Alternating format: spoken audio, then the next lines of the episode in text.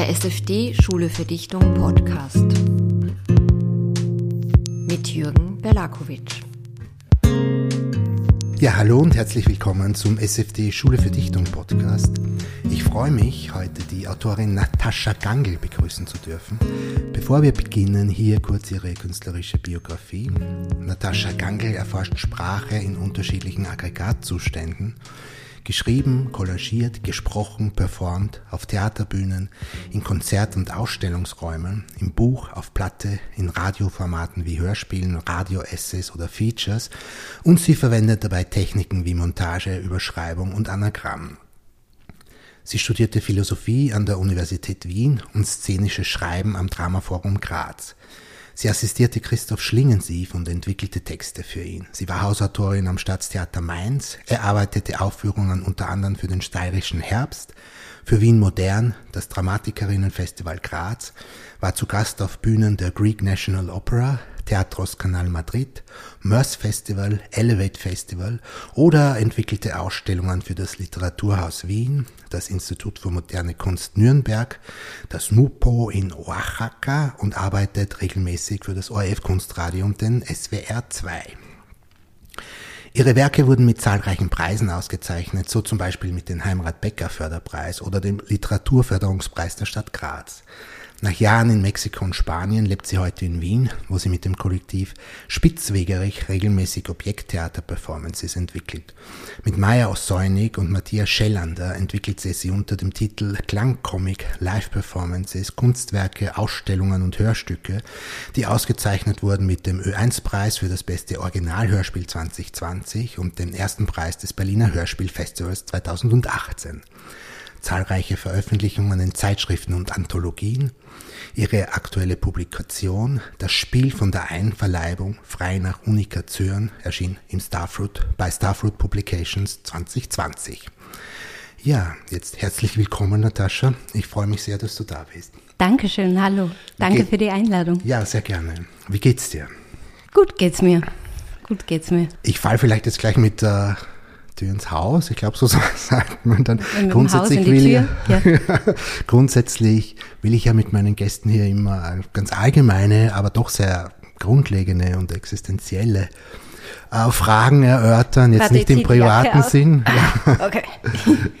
nicht im privaten Sinn, aber natürlich so gesellschaftlich und künstlerisch. Was ist es, was dir zurzeit durch den Kopf geht, dich beschäftigt, dich antreibt? Ich arbeite gerade an einem neuen Hörstück. Das ist ein Feature im weitesten Sinn. Und das ist das erste Mal, dass ich wirklich ähm, nur mit Interviewmaterial arbeite und mit Sounds. Und es geht um Archäologie mhm. in Mexiko. Mhm. Und es sind Gespräche eben mit Archäologinnen oder mit Menschen, die irgendwie andocken an diese Ausgrabungen.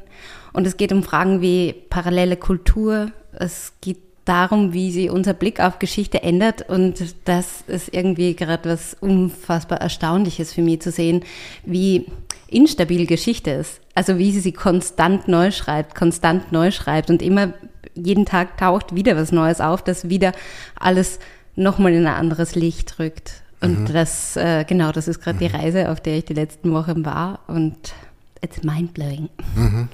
Und das ist auch irgendwie, natürlich, je nach Perspektive verschiebt sich die Geschichtsschreibung sozusagen.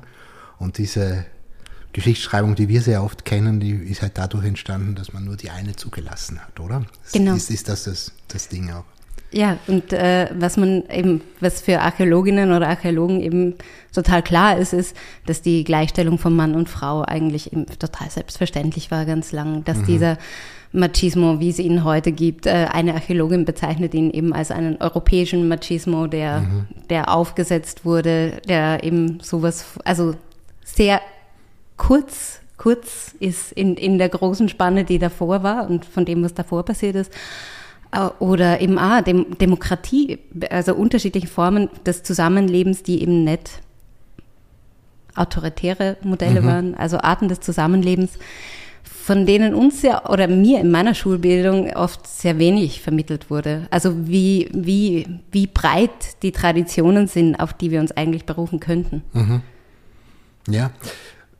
Mir sind auch in letzter Zeit ein paar solche Dinge untergekommen, wo, wo ich mich dann auch gefragt habe, ja, äh, wie bestimmte Dinge zustande kommen, wenn man sieht, äh, was weiß ich, das war nur eine Meldung, hat jetzt relativ wenig mit dem zu tun, was du sagst, aber beispielsweise, dass es in Europa äh, und in Großbritannien, also Großbritannien, Deutschland, Frankreich, dass man draufgekommen ist, dass es einen Totenkult gab der sehr viel mit Kannibalismus zu tun hatte, also wo, da, wo die Toten wirklich dann gegessen wurden. Und ich denke mir dann, wow. okay, bis jetzt hat man nie was davon gehört. Wieso eigentlich und wo hat man das gefunden und welche, welche, welche Methoden werden da angewendet, um das irgendwie herauszufinden? Und das ist schon interessant, oder? Weil das, das, das ändert sich, das verschiebt sich die ganze Zeit, im Kleinen und im Großen, ja, in großen Gesellschaftsstrukturen genauso wie in Ritualen, die es gibt, etc. Ja, hast du das Buch schon gelesen? Das heißt Anfänge von äh, David Graeber und David Wengrove? Nein, kenne ich nicht. Das ist äh, super spannend, weil sie eben auch nachzeichnen. Also gerade wenn man sich die Frage der kulturellen Aneignung eben anschaut, ähm, dass sehr viel aus der, also ihre, die, die These, die sie aufwerfen, ist, dass ganz viel aus der, also ganz viel der europäischen Aufklärung sie eigentlich gespeist hat aus dem Austausch mit, äh, mit den Amerikas. Mhm und mit äh, demokratischen Bewegungen dort. Mhm. Und das war auch wieder so ein, ah, ja. schöne Anleitung. Ja, also was mir hier da auffällt und was du auch gleich zu Beginn gesagt hast, Recherche, ganz grundsätzlich ist, ist offenbar wirklich ein sehr, sehr wichtiges Thema bei dir, auch immer wenn du Literarisches erarbeitest, oder? Also lange suchen, lange, lange recherchieren in alle Richtungen und dann erst schreiben sozusagen, oder? Ja, ich gehe schon sehr gern verloren in, in Themen oder mhm. auf Wanderschaft damit. Genau, mhm, ja. Mhm. Eben, weil du Wanderschaft sagst, in deiner Biografie kommt ja auch vor, du hast längere Zeit in Mexiko gelebt oder in Spanien. War beides. Das, mhm. Oder eben beides. War das, äh, bist du da hingegangen und hat sich dann etwas ergeben oder bist du immer mit dem Ziel, etwas zu erarbeiten, etwas zu recherchieren, künstlerische Projekte umzusetzen, jeweils nach Mexiko oder Spanien gegangen? Mhm. Das war eigentlich wie, wie immer, wenn äh, wie, wie sagt Unikation so schön, nichts Nobles geschieht ohne Zufall. Ähm, das waren äh, schöne Zufälle. Und dann äh, es, wie, wie oft eben äh, ungeplant und aus die, aber aus diesen Begegnungen, den Orten, den Menschen, die man trifft, mhm. sind dann eben natürlich auch Arbeiten entstanden, mhm. immer wieder. Mhm. mhm. Und jetzt auch noch vielleicht eine grundlegende Frage. Was treibt dich in deiner Arbeit ganz grundsätzlich an, so der Motor den, der, der, der, der dich jeden Tag von neuem aufstehen lässt, um deine Arbeit zu machen. Künstlerisch ist eigentlich sehr, sehr, für mich eine sehr wichtige Frage immer auch. Ich glaube, das ist was sehr Dynamisches. Also die, mhm. die Antwort auf die Frage ändert sich, aber es gibt immer, also ich habe, glaube ich, sehr stark das Bedürfnis, nicht, also mich selbst neu zu erfinden und auch die Arbeit neu zu erfinden mhm. und auch eigentlich für jedes Thema das ich angehe oder für jeden Stoff, der mir unterkommt, eine neue Form zu entwickeln und an mich selbst als Künstlerin konstant weiterzutreiben. Also zu sagen, gut, erst ich schreibe für Theater, ich bin Dramatikerin, dann zu sagen, ah, wie ist es, wenn ich jetzt ähm, in einem Kollektiv arbeite und wir uns von der Idee von Regie oder ähm, ähm, Pyramide, Hierarchie verabschieden, wie, wie so ein demokratischer Arbeitsprozess, dann irgendwann selbst auf einer Bühne zu landen, dann Installationen mitzubauen, dann zu sagen, ah, jetzt mache ich ähm, nur doch Regie, dann ähm, arbeite ich jetzt dokumentarisch. Also mhm. irgendwie ist es so eine konstante Suche. Mhm und äh, ähm, auch in der Form, die nie aufhört. Und es ist halt total spannend, weil, weil sich der Stoff, der Inhalt, die Aussage, die Bedeutung halt mit der Form so krass schiebt. Also mhm. ich mag es auch sehr gern, einen Stoff, ein Thema, ein, ja, eine dieser Obsessionen zu nehmen und sie in mhm. unterschiedlichen, in unterschiedlichen Medien auszuprobieren. Mhm. mhm. Ich habe jetzt bei der Recherche ähm, von dir eine, äh, eine Formulierung gefunden, die hat mir sehr, sehr gefallen ich glaube, es war subjektive Polyphonie. Hast du irgendwann einmal gesagt ja. oder so oder geschrieben? Ah, das trifft es ein bisschen auch, was du gerade gesagt hast, oder? Ja. ja. Diese, diese Mischung bei dir eigentlich, dass du ja im Grunde alle Künste ein wenig bedienst oder auch sehr bedienst. Zum Beispiel, was du noch gar nicht erwähnt hast, auch ich kenne viele deiner Arbeiten, die haben mit Musik sehr viel zu tun, in Kooperation mit Musikerinnen und Musikern. Mhm. Ähm, ähm, machst du selbst auch Musik? Also jetzt vielleicht im weitesten Sinn, indem ich äh, mit Field Recordings arbeite und da gerade eine totale Obsession entwickle im mhm. Aufnehmen, um Überlagern, im Kollagieren mit Sound. Also mhm. das geht gerade total los. Das ist gerade so ein mhm. neues Fieber seit einem Jahr. Mhm. Und weil du ja auch Philosophie studiert hast, spielt das eine Rolle in deinem Zugang, ganz grundsätzlich, ganz allgemein? Wahrscheinlich schon, aber ich merke jetzt weniger als die Theorie in letzter Zeit sind es ähm, sind's andere Künstlerinnen und Künstler und Formsprachen, die mich interessieren. Zum Beispiel war es wahnsinnig spannend, eben mit der Radeja Raketa, mit der Maya Osonik und dem Matthias Schellander haben wir ein Stück entwickelt für Wien Modern zu Anestis Logothetis mhm. und haben uns mit seinen Skizzenblättern auseinandergesetzt und mit seiner Art zu notieren. Und in sowas kann ich, kann ich völlig verloren gehen. Also mhm. das ist der Wahnsinn eigentlich, was dieser Mann auf, auf diesen Blättern festhält. Und dann schreibt er ja auch wie Manifeste dazu, wie diesen total wunderschönen anarchischen Blättern zu begegnen ist. Und äh, schreibt dann so schöne Sätze wie, aus der Einsichtigkeit in die Aufzeichnung ist die Mehrschichtigkeit für die Umsetzung. Mhm zu entwickeln oder es, es ist einfach konstant die Forderung danach, sie einer wahnsinnig genauen Lektüre dieser grafischen Partitur hinzugeben, um dann die ganze Breite der Möglichkeiten aufzufächern mhm. und dann in einem demokratischen Prozess rauszufinden, mhm. ja, und was machen wir jetzt mit dem? Wie gehen wir das an? Wo, wer, wo, wann, wie, was? Aber dieses, dass man sich gemeinsam den Kopf zerbricht, mhm. in dieser Form, in diesen, in diesen Spiralen, Blitzen, Wortserien, die er aufzeichnet, ähm, ja. Mhm.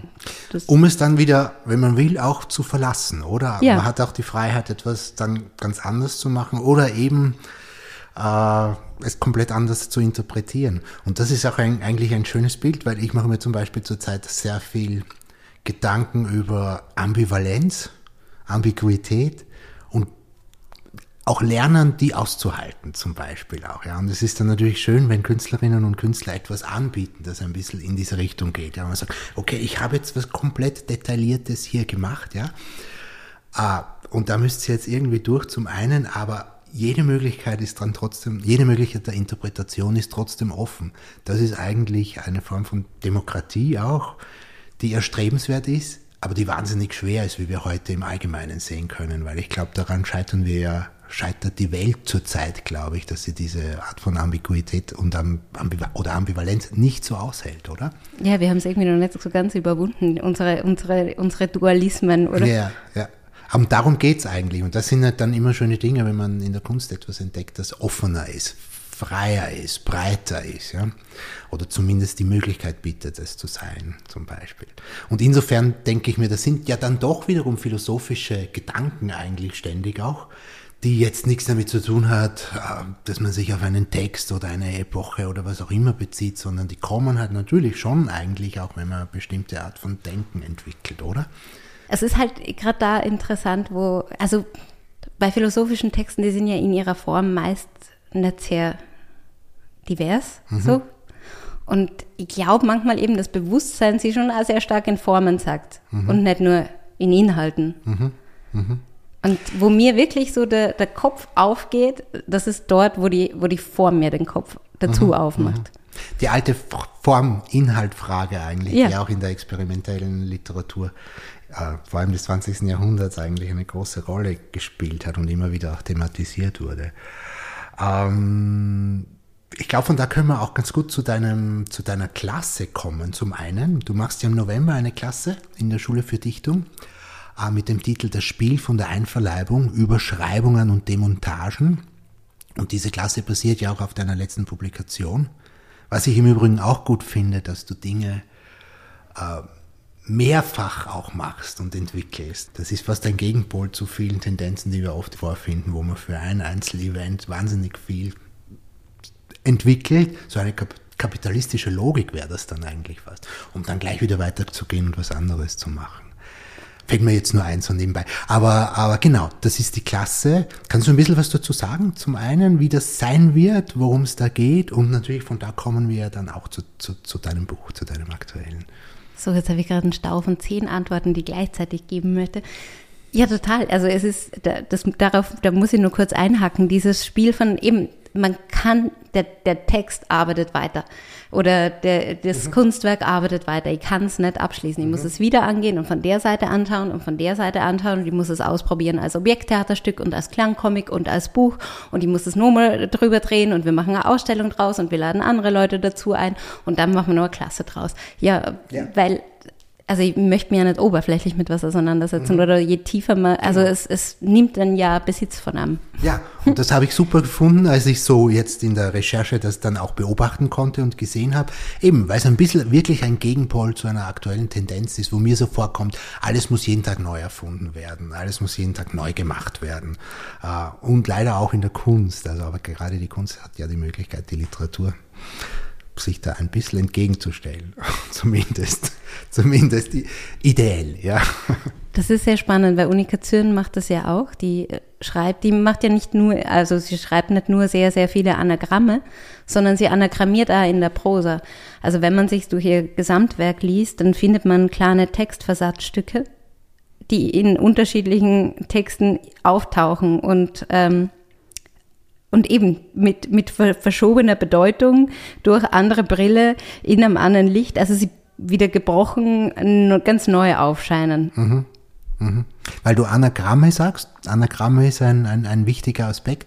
Jetzt kommen so viele Fragen aus. Äh, wir müssen eigentlich noch einmal zurückgehen ja, zum Anfang, zur, zur, Klasse und dann kommen wir okay. zum Anagramm. Wir, wir so, genau, also in der Klasse, kurz, was die Klasse sein wird. In der Klasse werden ja. wir anagrammieren, wir werden ja. Anagramme lesen, wir werden unterschiedliche Techniken des Anagrammierens ausprobieren und das natürlich so, so ganz simpel im mhm. Anagramm selbst, aber dann auch in der Prosa anagrammieren. Mhm. Ich ähm, äh, es wird, äh, also schauen wir mal, wie, wie, wie sehr die Schülerinnen alle Lust haben auf Experimente und sie ineinander oder ihre Texte ineinander zu verweben. Aber ich hätte eben sehr Lust einzuladen zu, ja, zu sehr äh, experimentellen Schreibprozessen, wo Zufall und Beobachtung eine große Rolle spielt und auch das Übergeben von Texten aneinander. Mhm. Und wir werden uns schon so an Motiven von Unikationen entlang arbeiten, auch gemeinsam lesen, hören. Was sind experimentelle Texte für dich oder experimentelle Literatur im Allgemeinen? Ah, wieder so eine kleine Frage. naja, die, die sich ihren Ausgang offen halten, bei denen ich nicht weiß, was ab Zeile 3 passieren wird. Also, oder auf der nächsten Seite. Ich glaube, das war, was ich so unfassbar erstaunlich gefunden habe, als ich Unikation zum ersten Mal gelesen habe dass man einfach wirklich nicht wissen wird, was auf der nächsten Seite mhm. passiert. Dass man äh, einer Logik begegnet, die man zuvor so noch nie in Literatur angetroffen hat. Mhm. Ich glaube, an der Stelle müssen wir auch über Unikation reden. Und du musst ein bisschen erklären, Unikation, wer, wer war das? Äh, ein bisschen die Biografie, ein bisschen, ein bisschen die Entwicklung auch. Und wie du sie kennengelernt hast und wie du beschlossen hast, auch zu ihrer Arbeit Jetzt muss ich äh, weiter was machen vorher eine Gegenfrage schießen. Ja. Äh, wann hast du Unika Zürn kennengelernt oder von ihr gelesen? Äh, ich ich habe von ihr gehört, ja, im Laufe der, der Jahre. Einfach auch deshalb, weil ich durch mein Studium äh, mit Literatur und auch durch mein Interesse eben für experimentelle Literatur ist, bin ich über den Namen gestolpert. Aber ich kann jetzt nicht sagen, dass ich großartig wüsste oder gewusst habe, was sie gemacht hat, genau. Einfach nur, dass sie im, im Umkreis des Surrealismus war, da ist vielleicht mal ein, zwei, dreimal irgendwo der Name gefallen. Aber ich kann jetzt nicht sagen, dass ich, dass ich, dass ich darüber hinaus mehr gewusst hätte. Mir ging es eben so, ich war total erstaunt. Ich war in bei der Frankfurter Buchmesse zum ersten Mal mhm. äh, und spazierte da so durch die hinteren Gänge, wo es schön leise ist und die richtig schön gemachten Bücher liegen. Mhm. Und, äh, und da lag dann das Haus der Krankheiten mhm. und ich, hat, ich war wie elektrisiert, als ich dieses Buch in die Hand bekommen habe und habe begonnen zu lesen und dachte, ich habe noch nie jemanden auf diese Art äh, schreiben mhm. hören. Ja, das ist großartig, ja. wenn sowas passiert. Und es war einfach so ja, wie, und dann äh, irgendwie die Frage, wieso kenne ich das nicht? Also mhm. wie kann es sein, dass ich etwas, das so fabelhaft ist, mhm. nicht kennen kann? Mhm. Also es mir nie unterkommt, dass es so unbekannt ist und habe dann eben natürlich überall herumgefragt, wer kennt Unika Zürn? Wer hat... ja. Und... Ja, und selten wahrscheinlich jemand, oder? Ja. Ja. Und das war für dich dann so auch die Initiation Ja, ich glaube, das kam dann auch zu so einem Punkt, wo man sich dann auch irgendwann denkt, so es mir reicht so, also ich, ich möchte jetzt auch, also das war, ah, das ist jetzt gute zehn Jahre her und ich habe das Gefühl, die letzten zehn Jahre ist da wahnsinnig viel passiert, was dieses Schreiben von einer Her Story angeht. Aber ich hatte so das Gefühl, ja, wir müssen anfangen, unsere künstlerischen Großmütter zu rehabilitieren mhm. und sie zu fixen Sternen in diesem Koordinatensystem zu setzen, auf die wir uns dann beziehen können. Mhm. Mir ging es ja, oder geht's doch, und wie vielen Kolleginnen und Kollegen, die eben sich ein bisschen außerhalb des Stromlinienförmigen bewegen, so dass, dass man oft eben auf Unverständnis, auf Verwunderung stößt und man denkt sich die ganze, oder ich denke mir, ich bin ja nicht die Erste, die das macht. Mhm. Da waren ja unendliche vor mir, auf die ich mich beziehe, die weiterdenke, weiterschreibe, aber irgendwie muss man das davor auch mit befestigen. Kannst du ein bisschen was auch zu ihr sagen? Einfach so, damit auch die Zuhörerinnen und Zuhörer Sie mhm. kennenlernen? Ja. Äh, Unika Zürn wurde 1916 in Berlin geboren, ähm, wuchs äh, dort auf, ähm, hat dann begonnen als Werbefilmdramaturgin zu arbeiten und war so im Berliner Umfeld der Badewanne, das war so ein Künstlerkabarett aktiv äh, und dort auch sehr verbunden dem Maler Alexander Camaro und hat begonnen dort eben zu malen, zu schreiben, hat dann Hans Bellmer kennengelernt, ist mit ihm nach Paris gegangen, hat dann die ganzen Surrealistinnen und Surrealisten kennengelernt und war eben im Austausch sehr stark auch mit Henri Michaud und man spürt es, glaube ich, sehr stark in ihrem Schreiben, dass sie auf Texte wie eben André Bretons Nadia ja schon sehr stark Bezug nimmt und auch sehr viel Ping-Pong spielt mit Kolleginnen und Kollegen zu der Zeit.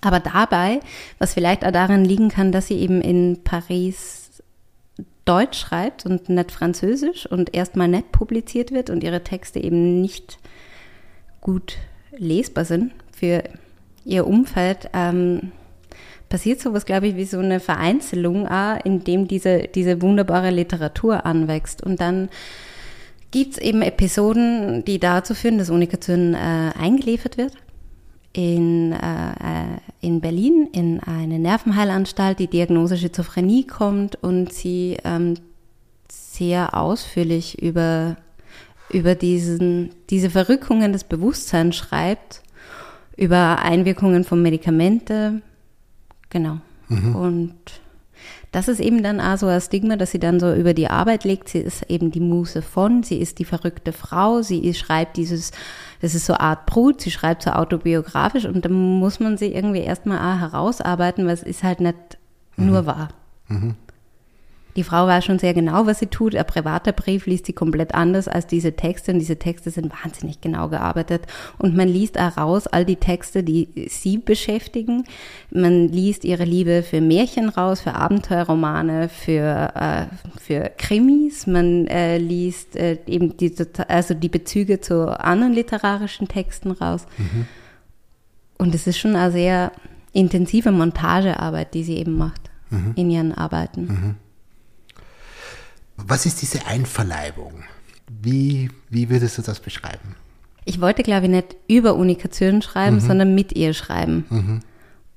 Und mich haben diese Texte sehr berührt und sehr beschäftigt. Und ich dachte eben, wie bekomme ich das hin? Und dann wollte ich eigentlich nur für ein Theaterstück recherchieren. Ich wollte eigentlich kein, kein Buch machen. Das Buch mhm. ist so passiert. Ich bin an die Orte gefahren, über die sie schreibt. Und dort haben sind dann einfach ziemlich wunderbare Dinge oder abgefahrene Dinge ständig passiert.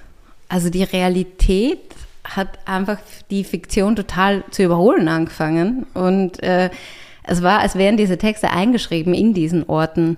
Mhm. Und äh, das ist, glaube ich, das Buch, das Spiel von der Einverleibung. Dass da so eine lustige Verquickung der Zeiten passiert und der Texte passiert, wenn man sie auf so einen Ort loslässt. Mhm. Du sagst auch, Überschreibung ist eine, eine Methode, mhm. äh, die du auch in der Klasse äh, machen wirst. Ich habe auch mit, mit, mit, mit Thomas Meinecke über dieses Überschreiben gesprochen, weil er auch eine Klasse hat. Äh, wie siehst du das? Also wie, wie geht's, oder wie, was ist da deine Methode, wenn es darum geht? Auch jetzt in Bezug auf Kommunikation natürlich. Was ist eine Überschreibung für dich? Oder wie gehst du vor methodisch? oder ist es intuitiv? Also ist der Anteil sicher sehr, sehr intuitiv und auf der anderen Seite ist es, äh, also es, ist, es sind auch Versuchsanordnungen, die man sich absteckt. Also eben von, ich nehme den Text A, der über den Witten, äh, Wittenbergplatz in, in X mhm. ist oder über die Anstalt St. Anne in Paris. Ich fahre dahin mit diesem Text, lese diesen Text an dem Ort, gehe die Straße entlang, die sie beschreibt, schreibe auf, was dort wieder also und, und schiebt die Texte ineinander, mhm. zum Beispiel. Und das Anagramm, das kommt relativ oft vor. In welcher, welcher Weise entwickelst du die? Entwickelst du die wirklich nur äh, am Blatt Papier oder verwendest du auch äh, KI etc.? Also ja. ich sage das, ich habe das, ich habe das auch Anagramm und Palindrom waren bei mir so Dinge, die ich eine Zeit lang auch sehr, sehr, sehr viel verwendet habe. Mein erstes Projekt, Literatur- und Musikprojekt war Sergei Montau, das habe ich gemeinsam mit Thomas Pfeffer gemacht. Und der Name Sergei Montau, schon, also unser gemeinsamer äh, äh, Künstlername sozusagen, ist ein Anagramm aus Jürgen und Thomas beispielsweise. Und wir haben dann eine ganze CD gemacht mit Palindrom-Songs, wo diese Songs vorwärts und rückwärts funktionieren, akustisch auch. Also solche, solche Dinge. Und eben, arbeitest du da bei den Anagrammen, schaust du drauf, siehst du sie? Sozusagen, wenn du Worte siehst, wenn du Sätze liest oder Wörter? Oder testest du es auch mit Algorithmen beispielsweise, mit der KI heutzutage? Da kann man ja vieles machen auch. Ich glaube, ich habe mir da überall mal durchprobiert. Also am Anfang wirklich so mit Zettel und Durchstreichen, mhm. dann halt die äh, Buchstaben, ähm, Kärtchen, mhm. ähm, Scrabble-Buchstaben, was auch immer. Dann natürlich Anagrammgenerator im Internet, mhm. dann äh, und weiter dann eben mit Sound. Mhm. Also, dass man einfach wirklich Tonaufnahmen zerhäckselt, Buchstaben mhm. zerhäckselt, mhm. sie abspielt mhm. in unterschiedlichen Folgen. Ja. ja. Also auch all diese Dinge. Ja. Eben, das muss man vielleicht auch sagen, du hast ja eben nicht nur das Buch geschrieben, sondern auch ein Hörspiel äh, genau. produziert, gemeinsam mit Mayo Seunig und Matthias Schellander. Ja. Da geht's auch natürlich drum, aber noch einmal auf eine andere Art und Weise, noch, also noch einmal in einem anderen Medium sozusagen dargestellt? Genau, also das ist schon sehr entwickelt eben für, für das Hören und das ist, es funktioniert auch, ähm, fast wie so ein kleines Ritual. Also es macht ja sehr Spaß, die, die manipulative Wirkung von Sound auszureizen, oder? Das mhm. wirst du auch gut kennen ja. in, einem, in einem Raum und dann zu sagen, wir, wir bauen das, also wir, wir befragen den Wahnsinn auch in seinen klangästhetischen Mitteln und gehen da einfach auch in den Techno, in die, in so sehr tranceige Sachen, in Madrigale und bauen so was sehr, sehr Hypnotisches. Ich hatte dann irgendwann nach wirklich vielen Jahren so Beschäftigung mit Unikation, hatte ich so das Gefühl, ich muss alle diese Zuschreibungen, die ja aufgesetzt, also die dieser Frau so an den Kopf geworfen wurden, einfach mal wie so eine Aufzählung machen und habe dann so eine Form gesucht, wo der Text eben die ganze Zeit ist, du, du wirst eingeliefert, du zeichnest, mhm. du schreibst, du hast eine Abtreibung, du, du, du, du, du. Und dieses mhm. Du eben wirklich auch ans Publikum zu richten. Mhm.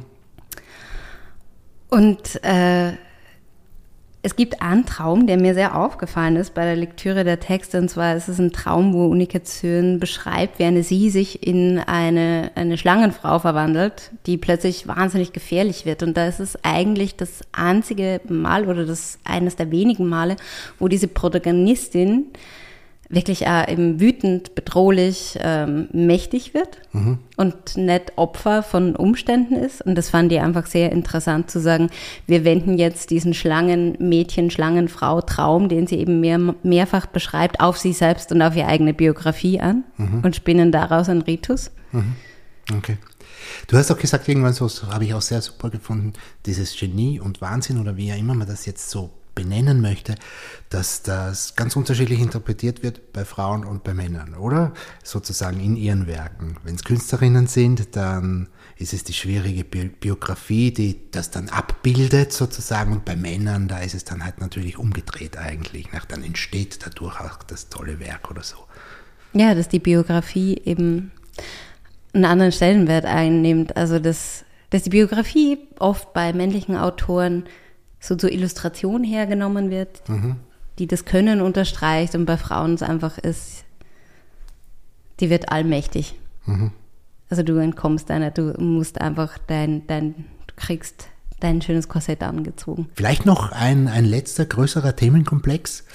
Ähm, den ich ein bisschen auch aus deinen Arbeiten ableite, das Thema Privatheit und Öffentlichkeit. Und mit Öffentlichkeit meine ich natürlich auch die, die eher politische Öffentlichkeit und das Private. Wie hängt das bei dir zusammen?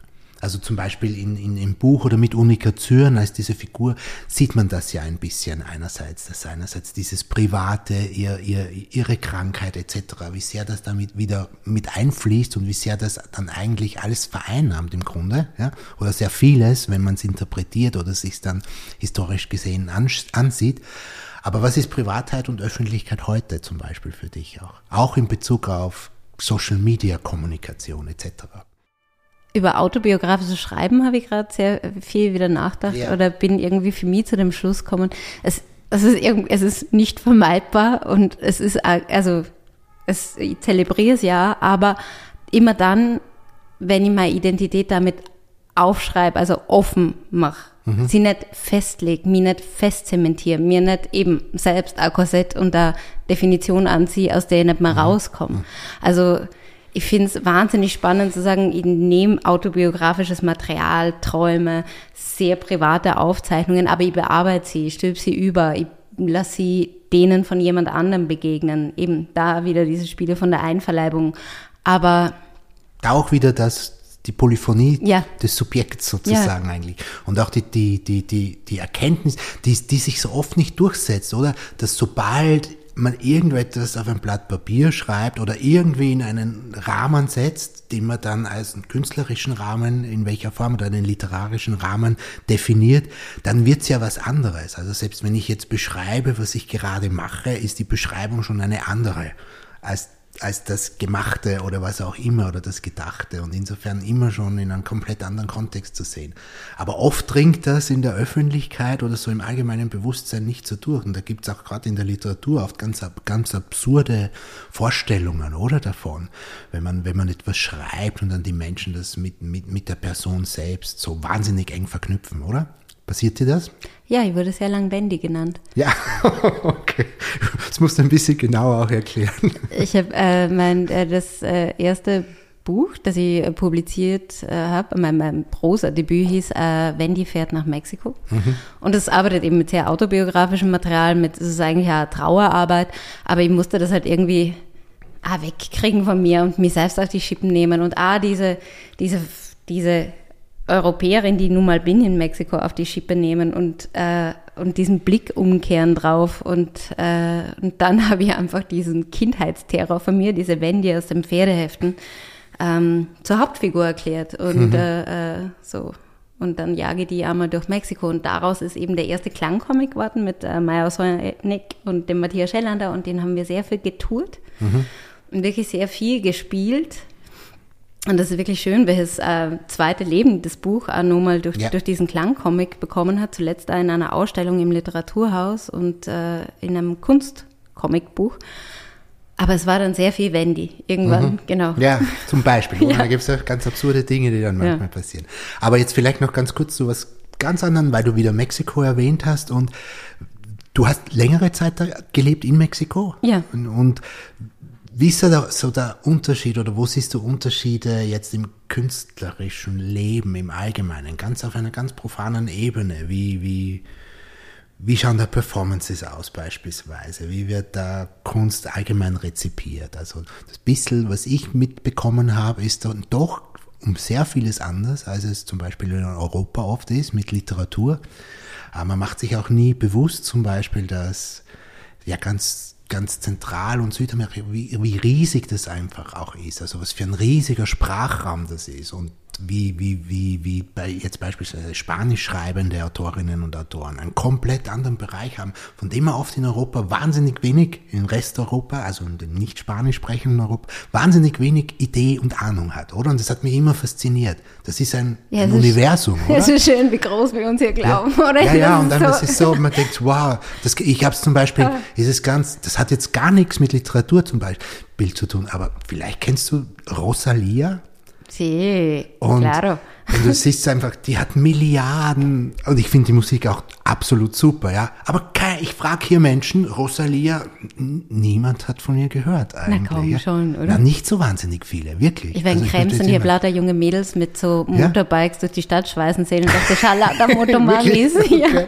okay, dann hat sich, aber so wie sie, also, also aus meiner Wahrnehmung heraus habe ich mir gedacht, okay, das ist noch immer relativ, äh, ja, also irgendwo anders ein Megastar, ja, die Taylor Swift Kategorie, ja. Und dann doch eigentlich jetzt so in Zentraleuropa relativ unbekannt im Endeffekt. Ne? Und mit Literatur ist es ja auch ähnlich, also da, wo bei uns zehn Menschen, 15 im Publikum sitzen, da, da kann es passieren in Südamerika an manchen Plätzen, dass man da halt einfach hunderte Menschen hat, die kommen und so. Hast du das auch so erlebt? Ja, und Beckenstein, wer die Lyrik hat, das ist wahnsinnig Ja. schön. Das ist super. Dafür ist Theater wieder überhaupt nicht. Das war sehr spannend, als ich letztens dort. äh, weil du Hörspiele machst, Entschuldigung, wenn Ja. ich ins Wort falle, aber dass da die, die, die, die, die, die Gattung Hörspiel oder die Idee Hörspiel existiert nicht im Spanischsprachigen, soweit ich es kenne. Ich habe oft mit Leuten geredet, die sich auch auskennen und sagen, na, also da gibt's, das wird nicht gesendet, also na, da, da macht man wenig eigentlich. Aber in der elektronischen Musik dann Ja. schon wieder. Dann wieder in der Musik, aber halt eben auf einer transformierten Ebene dann Ja. sozusagen, ja. Aber nicht jetzt dieses klassische Hörspiel, dann, ja. Nee, eher, also dann wieder halt, ähm, Poesie. Poesie in Kombination dann- mit genau. Musik. Aber ich hatte also ein, so ein lustiges Treffen mit einem äh, Lyriker das letzte Mal, als sie dort waren. Der war so, und was schreibst du? Und ich so, ja, hauptsächlich gerade Theater. Und er so, mach du ja. Das interessiert ja wirklich niemanden, oder? So sagt mir der Lyriker. Und das war echt so grandios. Und hier sind die Lyriker, die werden.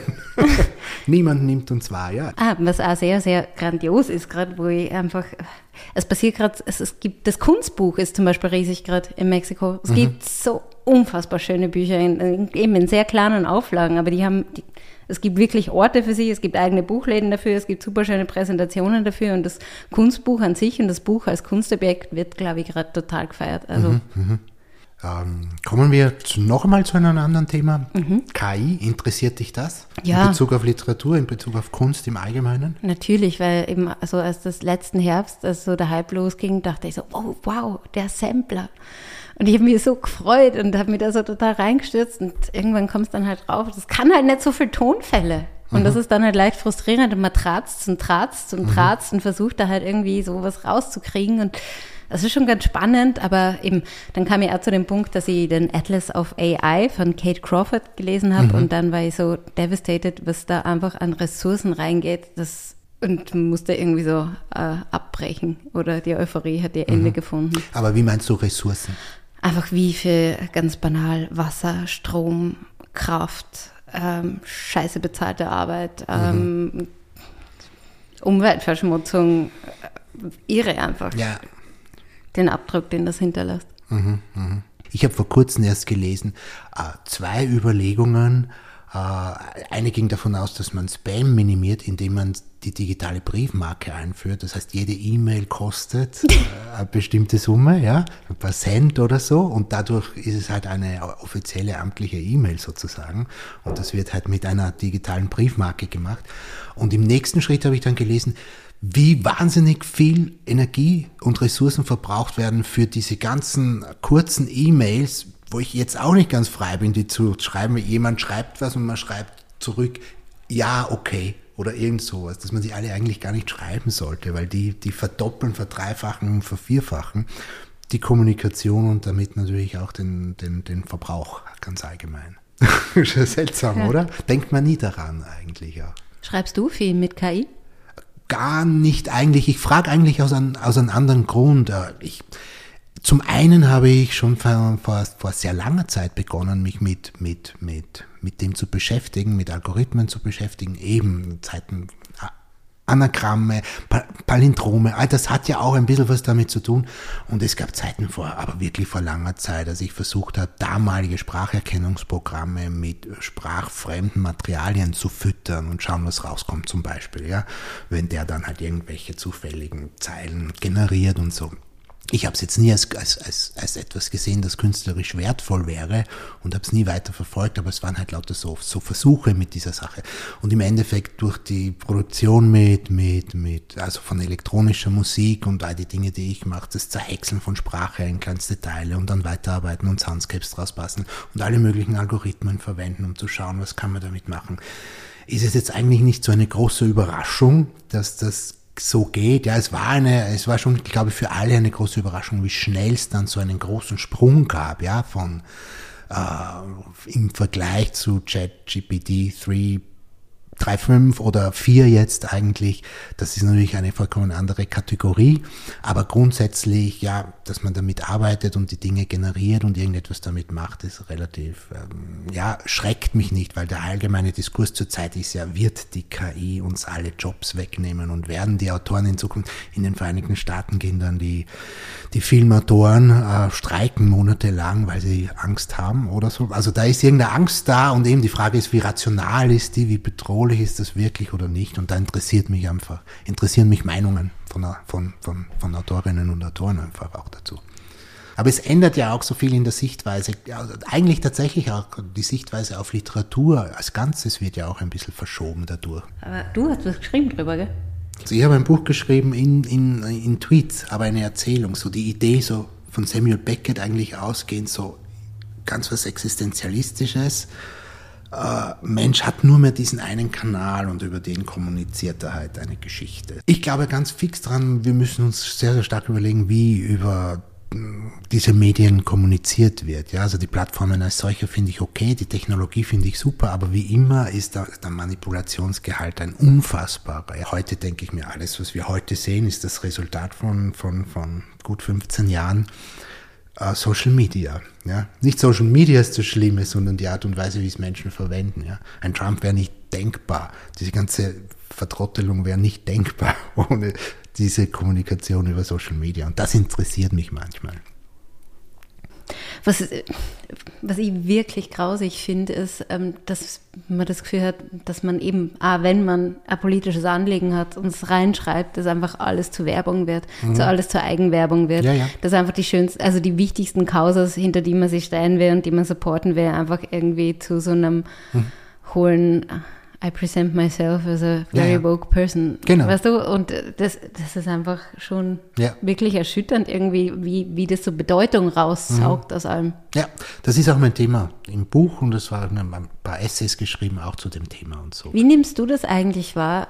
Hast du das Gefühl, eben diese letzten 15 Jahre, als diese Social Media jetzt so über uns hereingebrochen ist, dass einfach die Figur, die ja Autorin, Autor ist, eine andere geworden ist oder beziehungsweise einfach wie nimmst du dieses Selbstmarketing oder so ähm, Künstlerin als Marke oder als Selbstfirma wahr? Mhm. Ja, also ich glaube, wir alle sind andere geworden dadurch, weil wir alle zu, zu Akteuren geworden sind, die sich permanent permanent selbst vermarkten müssen. Ja. Früher war es wenigstens noch ein abgesteckter Rahmen. Und da komme ich auch wieder zurück auf die Frage, die wir zu Beginn gehabt haben mit, mit, mit Privatheit und Öffentlichkeit. Weil ich finde, mit Social Media hat sich die Privatheit, das Private und das Öffentliche auf eine Art und Weise verschoben und ist ineinander geschoben worden, dass wir eigentlich als Resultat die Situation haben, wie wir sie heute haben. Vorher war es relativ klar. Also ich glaube, Künstlerinnen und Künstler haben immer schon Werbung für sich machen müssen und mussten immer Wege finden, das zu machen. Ja. Aber es war re wenigstens relativ klar, das ist jetzt Marketing und so ist das und so wird das gemacht. Aber jetzt ist alles nur mehr indirekt. Ja. Jetzt machen wir nicht direkt Werbung, sondern indirekt, indem man irgendetwas postet und indem man sich über irgendetwas empört, indem man irgendwo kommuniziert und, und, und, und äh, Statements ablässt, die mit etwas ganz anderem zu tun haben. Instinktiv oder vielleicht bewusst wissend, dass das Pluspunkte und Likes und was auch immer auf den Social Media Kanälen bedeutet. Und die sind offenbar das Um und Auf, um Aufmerksamkeit zu generieren. Je mehr Aufmerksamkeit, so zumindest die Einbildung oder die Vorstellung, umso wahrscheinlicher, dass man erfolgreich wird. Und das ist ein Problem, weil es uns eigentlich alle zu verlogeneren Menschen macht als vorher. Es ist nicht verlogen, wenn man einfach, sagen wir mal, offen Werbung macht für etwas. Aber es wird komisch, wenn ich permanent private Dinge private Kanäle, private Kommunikation vortäusche, aber eigentlich öffentliche Werbung machen will. Ne? Und das ist nicht nur in der Kunst so, das ist in der Politik eine Katastrophe im Endeffekt. Äh, und deshalb bin ich ganz, ganz stark dafür, dass wir unsere Bereiche abstecken sozusagen. Ja? Dass wir sagen, okay, das ist eine Schriftstellerin, das ist ein äh, Comedian, ein Satiriker und das ist ein Politiker. Wenn ein Satiriker in die Politik geht, dann hat Satire in seiner Kommunikation nichts mehr verloren und umgekehrt. Oder ein Politiker kann nicht jemanden öffentlich diffamieren, angreifen und dann sagen, ist ja alles nur Ironie. Aber genau das passiert die ganze Zeit, ja, auf, auf, in beide Richtungen, wobei dann wirklich, also eben, ständig schwappt das Künstliche in irgendeine Realität und verschiebt sie für immer, ja, und macht Fiktion und äh, Realität nicht mehr erkennbar eigentlich. Also diese Grenze verschwimmt dadurch. Und also wenn es eine Möglichkeit gibt, etwas zu verbessern, dann wäre es die Erkenntnis, dass man das so beibehält. Und da spielt natürlich auch manchmal die, die Entwicklung in der Kunst im 20. Jahrhundert doch auch eine seltsame Rolle, weil unbewusst, indem man gesagt hat in den 60er, 70er, 80er Jahren, wir müssen die, den Rahmen sprengen. Wir müssen von der Bühne ins Publikum das hat alles natürlich auch, äh, ohne es zu wollen, sehr seltsame Nachwirkungen. Husch, ja auch heute zurück sehen. auf die Bühne. Ja, tatsächlich. Ich bin wirklich auf die Bühne, in den Rahmen, weil sonst wird es schwierig. Sonst wissen wir nicht mehr, mehr, wer kommuniziert und weshalb. Sonst ist alles nunmehr halb verlogen im Endeffekt. Ne? Klarheit in der Kommunikation wäre eigentlich in diesen vollkommen irren kommunikativen Zeiten schon was sehr Wertvolles, finde ich. Ja, wobei, eben, es ist ja sowieso nie absehbar, wie Sprache geht, oder? Ja. Du schickst einen Satz raus, er dreht sie dreimal, bis ja, er bei dir ist, dreht sie ja. dann wieder weiter, das war schon. Aber so weiß man wenigstens, wer der Sender und wer der Empfänger ist, sozusagen. Und das ist ja, wir sind alle Sender und Empfänger geworden, ne? Das ist, das ist das, das Problem, das Gute, das ist das Demokratische, ja? Dieses Demokratische, das man sich vorher nie vorstellen konnte. Aber gleichzeitig schafft es wahnsinnig viele Probleme.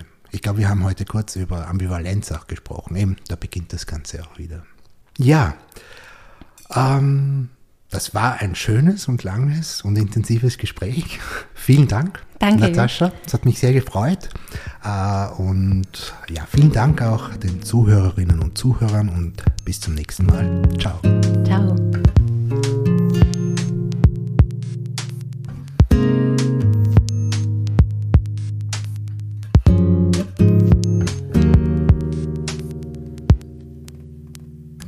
Sie hörten den SFD Schule für Dichtung Podcast. Konzept, Tontechnik, Musik und Moderation Jürgen Belakovic. Produktion Schule für Dichtung in Wien. Die Schule für Dichtung wird unterstützt vom Bundesministerium für Kunst, Kultur, öffentlicher Dienst und Sport und von der Kulturabteilung der Stadt Wien.